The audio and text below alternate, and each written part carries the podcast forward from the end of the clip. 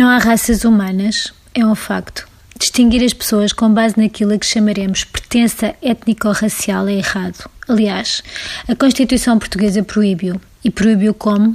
Diz assim: Ninguém pode ser privilegiado, beneficiado, prejudicado, privado de qualquer direito ou isento de qualquer dever em razão de ascendência, sexo, raça. Sim, ouviram bem, em razão de raça.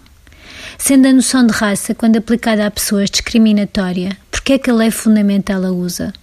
Podia ser porque em 1976, quando foi redigida, ainda não se pensava muito nestas coisas da linguagem, mas houve N revisões desde então e ninguém mexeu.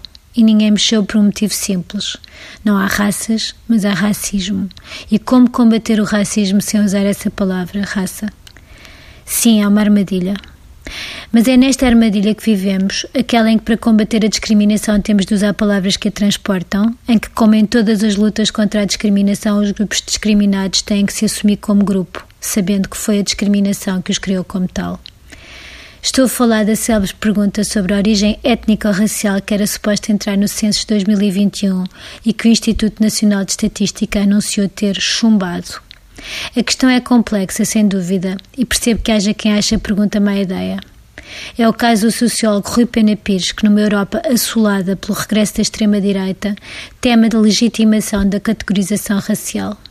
O INE usa esse argumento, que é de peso, mas acrescenta-lhe outros, a saber, que era preciso preparar isto desde 2015, que a pergunta ser facultativa gera incerteza sobre os resultados, que o tipo de informação recolhido não permitiria aferir da discriminação, porque não se cruza com rendimentos, pelo que o melhor é fazer um inquérito específico. Isto não são razões, são desculpas. O INE não pode acrescentar uma pergunta ao censo, mas pode preparar e pagar um inquérito específico sobre discriminação racial no mesmo ano? É um problema esta pergunta ser facultativa, mas a da pertença religiosa, que existe há muito, já não?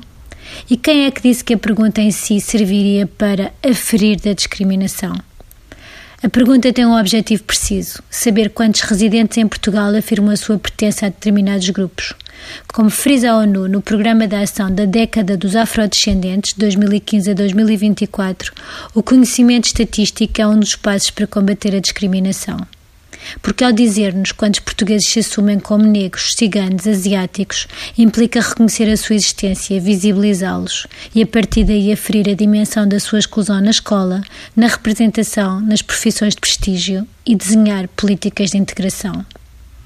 Disse Marcelo, reagindo ao anúncio do INE, que a intenção da pergunta era boa, mas que como se gerou um debate foi melhor esvaziá-lo.